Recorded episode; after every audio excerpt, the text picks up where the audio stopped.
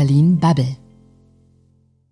Herzlich willkommen bei der Berlin Bubble in dieser Woche. Unser Thema dieses Mal ist das SPD-Wahlprogramm, was jetzt vor einigen Tagen rausgekommen ist und worüber auch schon fleißig diskutiert wird. Mein Name ist Alice Greschko. Hallo. Hallo, mein Name ist Egon Huschet. Moin, ich bin Matthias Banners. Und wir sind heute glücklicherweise nicht alleine. Wir haben eine spannende Frau bei uns, die nicht nur den politischen Inhalt kommentieren kann, sondern auch, was die Bürgerinnen und Bürger über diesen politischen Inhalt denken. Judith Klose ist heute bei uns. Sie ist Vice President Communications bei Meinungsforschungsunternehmen Civey. Herzlich willkommen. Hallo. Das SPD-Programm kann man zumindest so nach den ersten Einschätzungen als relativ viel klassisch rot, bisschen grün einschätzen. Das heißt, wir haben gegenwärtig ähm, eine ein Ausbau eigentlich des Sozialstaates drin. Das bedeutet halt, dass die Vermögensteuer wieder ähm, eingeführt werden soll, unter anderem, äh, dass ein Bürgergeld eingesetzt werden soll, anstatt äh, der gegenwärtigen Hartz-IV-Modalitäten äh, Hartz Modalitäten und dem Arbeitslosengeld II, wie es genannt ist. Und außerdem, dass auch eine Kindergrundsicherung eingeführt wird. Judith, ähm, mich würde interessieren, allgemein, wie sind denn die Bürgerinnen und Bürger zufrieden mit der SPD, mit ihrer Performance bisher? Wo startet die Partei in den Wahlkampf? Ja, danke für die Fragen. Ähm, die SPD startet aktuell bei 15,4 Prozent in der Sonntagsfrage. Und das ist eigentlich ganz interessant zu sehen, wenn man es vergleicht mit den anderen Parteien. Denn seit Corona hat sich eigentlich sehr viel Bewegung abgespielt bei der Sonntagsfrage und gerade die Union ist anfangs sehr stark hochgegangen und ist jetzt in der Abwärtsbewegung. Ähm, und auch die Grünen hatten eine sehr hohe Volatilität in den letzten zwölf Monaten, aber die SPD ist eigentlich starr.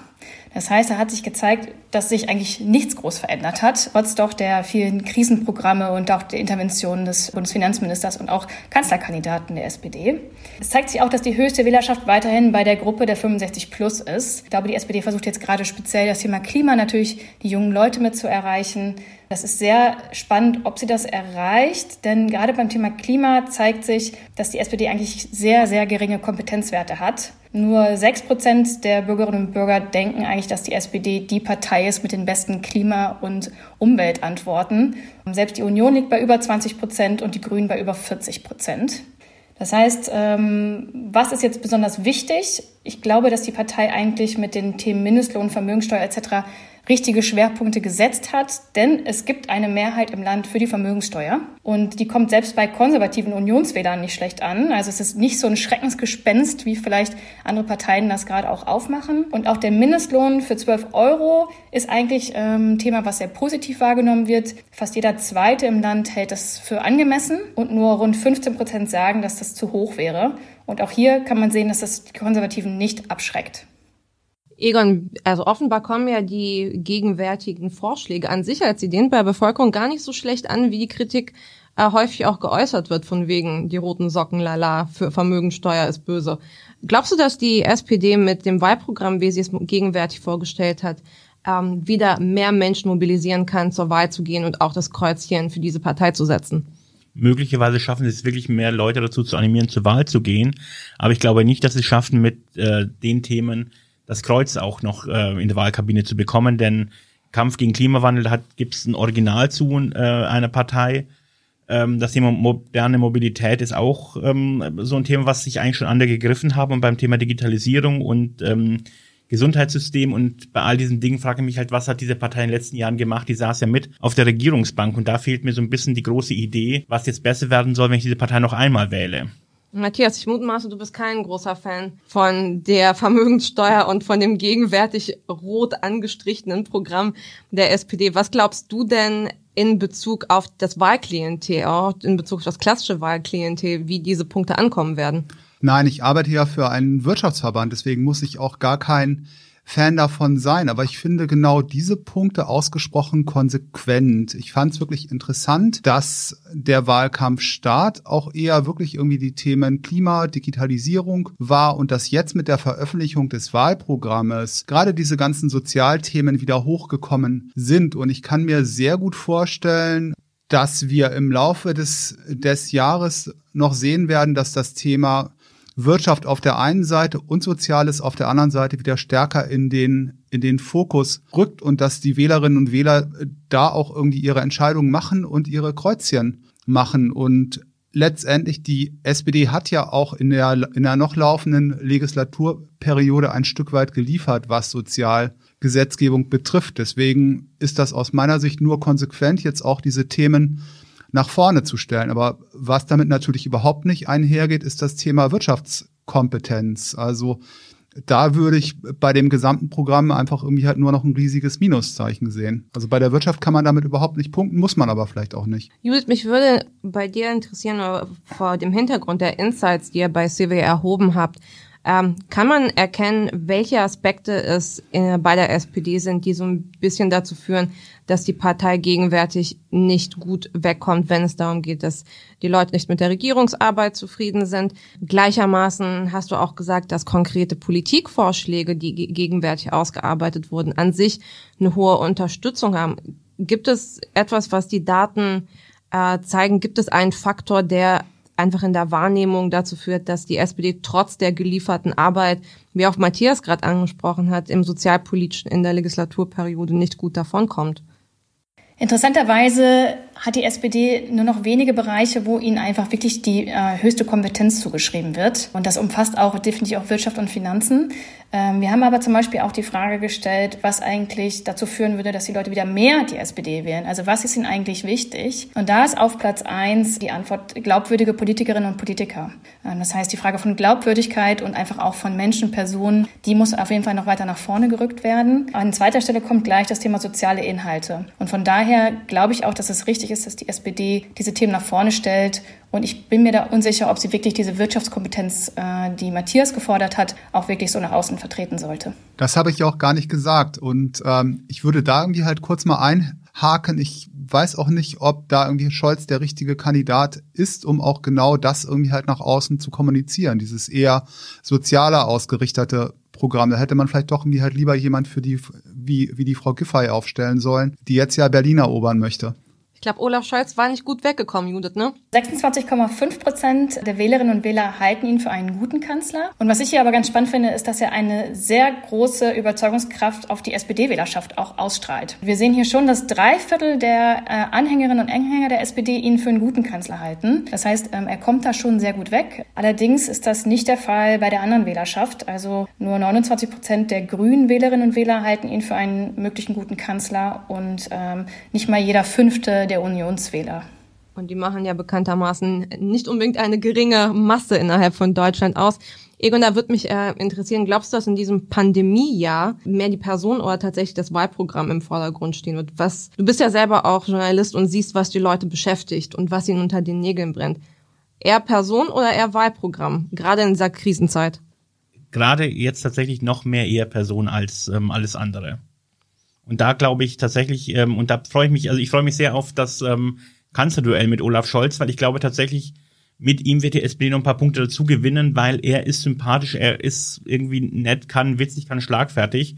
Ich glaube, dass er tatsächlich für die Partei ähm, noch was, was holen wird, obwohl er eigentlich immer so ein bisschen eher bieder wirkt. Aber wenn es nur ein Zweier-Kanzlerinnen-Duell ähm, gibt, dann ist Herr Scholz vielleicht gar nicht dabei. Kann, kann durchaus sein. Also gegenwärtig, wir, wir waren es bei 15,2 Prozent. Ähm, ich glaube in der Sonntagsfrage und ich glaube, die Grünen sind gerade bei 19. Wo sind wir gerade?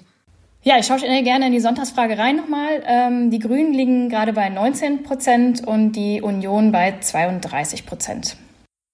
Was ich auch interessant finde, gegenwärtig bei dem äh, Parteiprogramm der SPD, da ist ja auch so ein Klima kommt ja auch jetzt mit drin vor und das war ja auch schon ähm, bevor das offizielle Wahlprogramm quasi rausgekommen ist vor einer Woche, schon davor kam halt raus, ja, auf jeden Fall stärkeres Bekenntnis äh, zu Klimaschutz, äh, bis äh, 2050 Klimaneutralität in Deutschland erreichen. Egon, wie bewertest du das denn, insbesondere auch vor dem Hintergrund, du hast gesagt, die Leute sehen das Original, aber ist es nicht ein bisschen auch einfach eine Notwendigkeit, heutzutage, dass alle Parteien irgendwie dieses Klimathema ernster nehmen und auch dementsprechend bespielen müssen.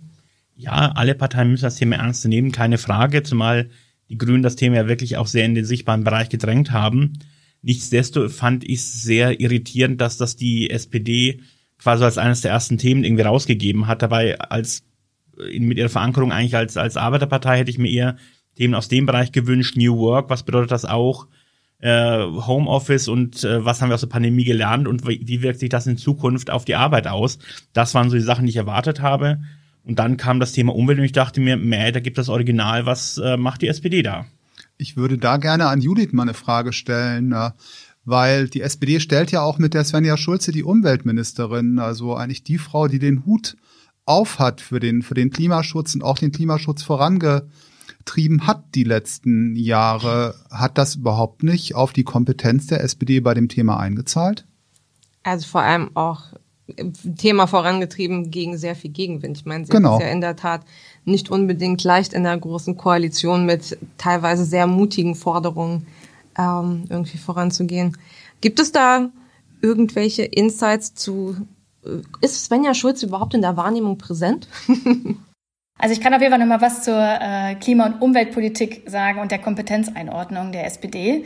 Und da sehen wir wirklich, dass ähm, wir eigentlich seit äh, 2017 eher sogar eine abnehmende Kompetenz haben und äh, die dann wirklich ähm, 2019 bei ungefähr drei bis vier Prozentpunkten lag in der Bevölkerung und jetzt sagen, wie gesagt, gerade rund sechs Prozent der Wählerinnen und Wähler, dass die SPD da eine Kompetenz hat, obwohl sie da die Ministerin stellt. Ja, also ich meine, es ist für mich auch insofern logisch äh, zu erklären, weil wir haben ja niemals nur sowas in einem Vakuum. Wir haben gleichzeitig Akteure wie Fridays for Future, die sehr prominent in den letzten Jahren geworden sind. Natürlich, die Grünen haben auch davon profitiert. Ich meine, auch die Umweltministerin ist halt auch in so einem Umfeld. Von daher ist mir relativ klar, äh, warum das auch so ist. Aber ist es Fridays for Future nicht gerade die, die letztendlich die jungen Wähler in Richtung der Grünen ähm, treiben? Bestimmt. Ich glaube, was aber vielleicht im Wahlkampf noch mal eine größere Rolle spielt, ist die Frage, welche Partei zum Beispiel auch Umweltschutz und Wirtschaftswachstum vereinen kann. Also, dass man nicht immer nur das eine oder das andere nennt, sondern der, ähm, eine Partei, die da irgendwie gute Lösungen präsentiert. Und hier sehen wir, dass die Union da klar anführt. Also jeder dritte Wähler, jede dritte Wählerin sagt, dass die Union hier die besten Antworten hat für diese Vereinigung von Umweltschutz und Wirtschaftswachstum. Ähm, die Grünen seit 22 Prozent und die SPD liegt da nur bei 11 Prozent. Aber ist das nicht auch ein Stück weit Flirting with Disaster?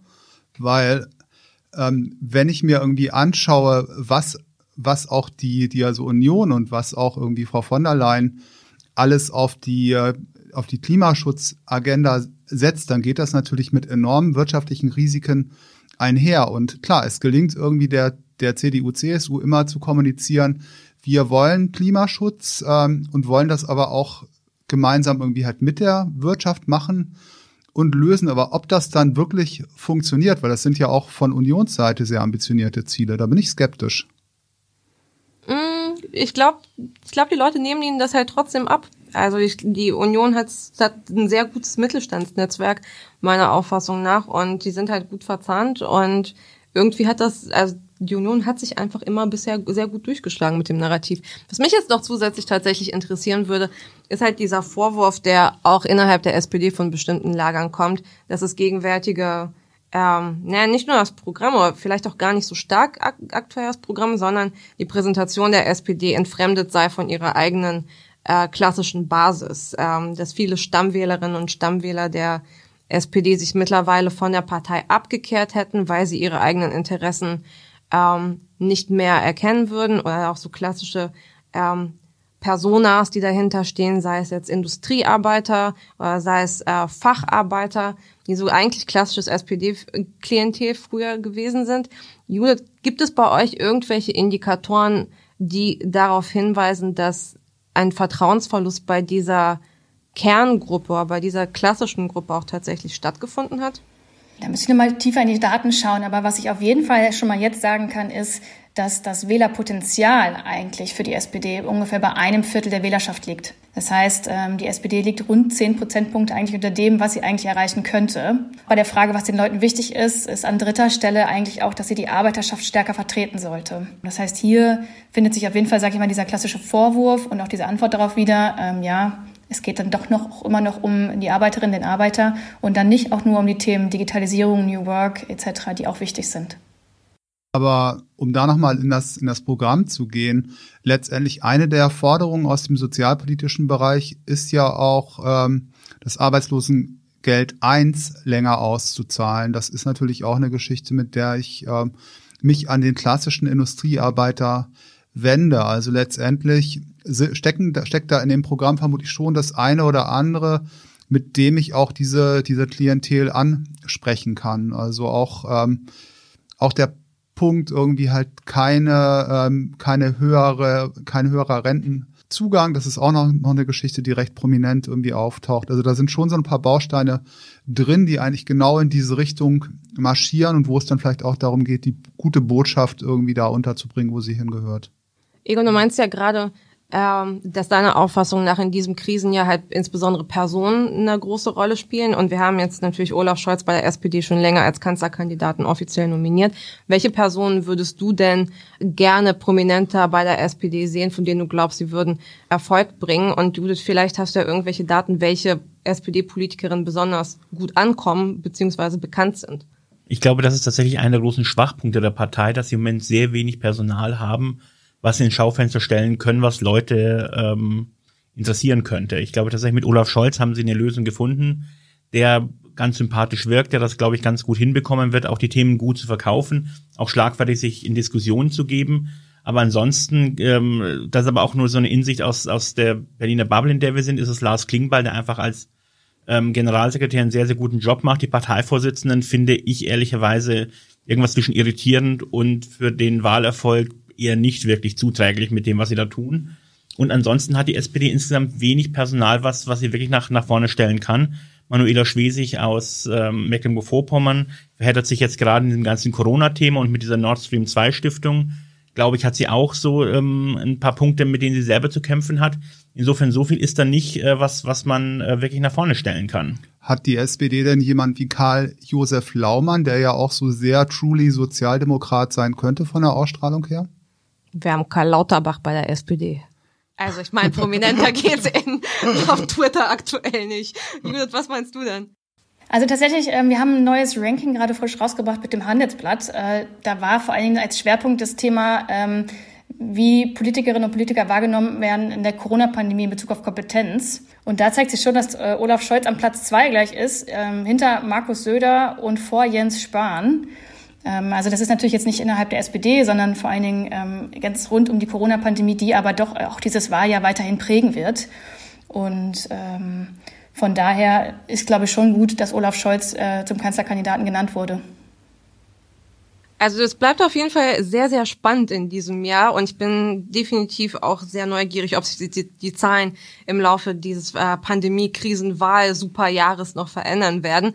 Mich würde es auch vor allem interessieren, was die Zuhörerinnen und Zuhörer bei dieser Thematik denken. Ist die Person, ist die, die Person wichtiger oder ist das Wahlprogramm gerade wichtiger und was halten Sie denn von äh, dem Wahlprogramm und dem sozialen Anstrich? Das war es erstmal von uns bei der Berlin Bubble diese Woche. Gerne folgen auf Twitter, LinkedIn und Facebook. Facebook und wir hören uns dann beim nächsten Mal. Ich sage Tschüss und vielen herzlichen Dank, Judith, dass du dieses Mal bei uns dabei warst und die Daten vollgefüttert hast. Danke. Sehr, sehr gerne. Tschüss. Vielen Dank. Tschüss. Tschüss. Das war Berlin Bubble.